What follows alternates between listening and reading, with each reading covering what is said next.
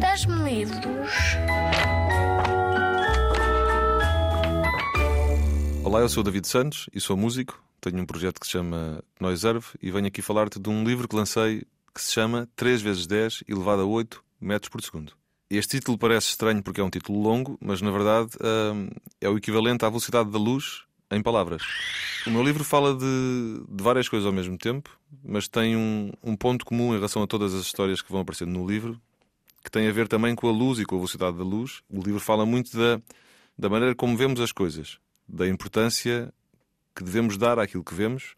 E muitas vezes, se olharmos com atenção, vemos mais coisas do que teríamos visto se não tivéssemos olhado com tanta atenção. E o livro fala muito desses pormenores e da atenção que devemos dar às coisas para descobrir tudo aquilo que está nas coisas. O livro fala de um, de um pequenino bairro onde moram várias personagens, mas o narrador, que é uma dessas personagens que mora nesse mesmo lugar, fala de um, de um acontecimento especial onde só as pessoas que olharam com atenção é conseguiram perceber o que é que teria acontecido. E o livro fala, acima de tudo, de, de um piscar de luzes que aconteceu. E depois há uma menina muito pequenina que, que ela sim é capaz de ver tudo com muita atenção, porque perde muito tempo a olhar para tudo. E essa menina conseguiu perceber porque é que aquelas luzes piscaram. E toda a história é tentar explicar o que eram as luzes e só o conseguimos descobrir quando olhamos com atenção. Como este livro fala desta ideia de três luzes que acenderam em três lugares diferentes, essas luzes foram vistas, em princípio, através de uma janela, eu achei que seria giro o livro ter muitos recortes em cada página, como se a pessoa, ao lê-lo, estivesse precisamente a ter a experiência de ver através de alguma coisa. E então o livro tem muitos recortes, tem muitos buraquinhos, e há grande parte das palavras nós lemos através desses recortes que estão nas páginas, para nos dar esta ideia de ler através de alguma coisa.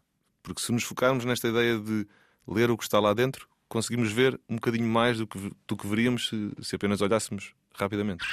Eu acho que é um livro para ser visto e para ser vivido com o toque. Acho que as palavras são importantes quando as lemos, mas se estivermos a tocar em alguma coisa ao mesmo tempo, se calhar as, as palavras tornam-se mais fortes ou a história que estamos a ler tem mais significado. E agora vou contar-te um bocadinho do meu livro. Três luzes acenderam ao mesmo tempo em três janelas diferentes. Não houve nenhum intervalo entre elas. No entanto, não sabem da existência uma das outras, ou melhor, duas delas, quaisquer duas das três, conhecem-se, enquanto a terceira, que no fundo podia ser qualquer uma das três, sabe que não acendeu sozinha. A verdade é que se acenderam no mesmo instante, ou pelo menos foi isso que pareceu.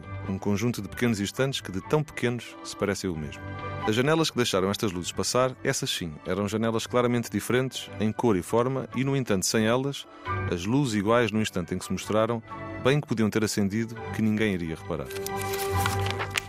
Este livro, além da história principal, tem também como se fosse uma história ligeiramente secundária, mas que não é uma história secundária, mas que são pequeninas notas que eu, enquanto pessoa que escrevia a história, achei que era preciso para que a imaginação conseguisse separar um bocadinho. Senti necessidade de, e acreditando que tudo pode ser possível, de explicar onde é que terminava a nossa imaginação para que a história fizesse algum sentido. Convém referir que estou a assumir como ninguém todos aqueles que não pudessem estar no interior do sítio onde cada luz se acendeu. Para os que pudessem estar, cada luz acender-se-ia sempre mas sempre sozinha, o que não tem qualquer interesse, sabendo que estamos a falar de três luzes que se mostraram ao mesmo tempo para um mesmo lugar. Não te posso ler o livro todo, mas o livro tem várias personagens e uma delas é um senhor muito velhinho, mas que por ser muito velho já viu mais coisas do que quase todos nós vimos. E como ele acha que a vida dele é assim muito importante, eu fiz há aqui uma brincadeira de números em que eu tentei perceber se as luzes piscaram num milésimo de um segundo, então quantos milésimos de segundo existirão na idade de um senhor que tem 84 anos? E então percebi que o senhor já teria vivido 2 trilhões 712 bilhões e 96 milhões de vezes aquele pequenino piscar de luzes que conta esta história. E há uma curiosidade muito importante sobre este senhor que é, para todos os habitantes daquele bairro, o senhor era conhecido como o colecionador de luzes mais conhecido do bairro das Quatro Esquinas. Mas havia um pormenor muito importante. Ele apenas guardava luzes antigas. Luzes que um dia deram luz e que hoje em dia já não dão luz. E então, passando rapidamente para a parte do fim, para fazer um fecho nesta história, vou ler então a última página. Três luzes acenderam ao mesmo tempo em três janelas diferentes. Não houve nenhum intervalo entre elas.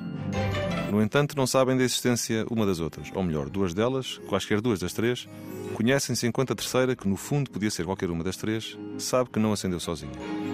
No fundo, eram três luzes que se deixaram ver no mesmo milésimo daquele segundo pela luz mais amarela que um dia alguém viu que era um filamento de uma lâmpada muito pequenina que a rapariga do bairro tinha dentro do bolso. As duas luzes já não eram quaisquer duas das três. Uma delas era a luz mais antiga do colecionador de luzes mais conhecido do bairro das Quatro Esquinas. Enquanto a outra, aquela que se fez ver pela pequena mas muito alta janela, era do maior alimentador de pequenos candeeiros invisíveis que há memória no bairro das Quatro Esquinas. Na terceira luz estava eu, que teve a sorte de se acender ao mesmo tempo que todas estas histórias mais bonitas do que eu era apareceram. Espero que tenhas gostado deste pequenino à parte do que é a história do meu livro e por isso espero que tenhas a oportunidade de conseguir lê-lo de uma ponta à outra e, acima de tudo, de lhe tocar de uma ponta à outra. Eu sou o David Santos, sou músico, também me chamo Noiserve. Obrigado por teres ouvido este bocadinho de, de, leitura e de apresentação de uma história que se chama 3 vezes 10 elevado a 8 metros por segundo, que é a velocidade da luz.